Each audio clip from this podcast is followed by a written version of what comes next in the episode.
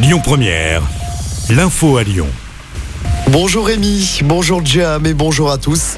Au moins sept interpellations ce matin à Saint-Priest après des affrontements avec la police. Ça s'est passé devant le lycée Condorcet où un blocus était en cours d'installation par des élèves. Sur place, la police a été visée par des jets de projectiles et a répliqué en faisant usage de gaz lacrymogène. Plusieurs poubelles ont également été incendiées. Le calme est finalement revenu il y a un peu plus d'une heure.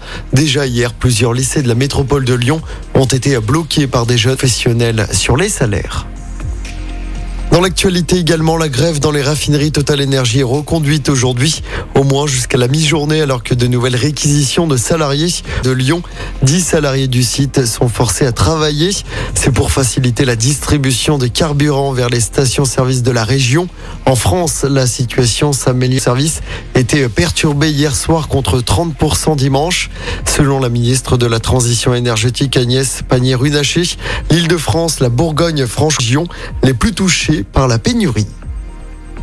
Bonne nouvelle pour les agriculteurs, au moins 11 départements vont bénéficier du régime calamité agricole. Le département du Rhône en fait partie. C'est ce qu'a annoncé hier le comité national de la gestion des risques en agriculture. Les premiers versements d'acompte auront lieu. Merck annonce sa mise en examen pour tromperie aggravée dans l'affaire du lévothyrox. La nouvelle formule du médicament contre la thyroïde était accusée d'effets secondaires importants. Les suites maintenant des fusillades à la Duchère l'été dernier. Après les interpellations de la semaine dernière, six personnes ont été placées en détention provisoire. Elles sont suspectées d'avoir participé à qui avait fait, je le rappelle, deux morts en juin dernier. On termine avec du sport en football. L'OL féminin fait son entrée en Ligue des Champions ce soir. C'est à l'occasion du premier match de la phase de poule de cette compétition. Coup d'envoi du match à 21h du côté du groupe Ama Stadium à Dessine. Et puis en basket, hier soir, défaite 84 à 63 face à Fenerbahçe en Turquie. L'Asvel qui aura l'occasion hein, de réagir dès demain soir avec un déplacement toujours en Coupe d'Europe.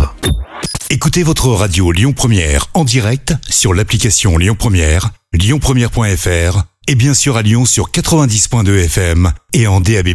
Lyon Première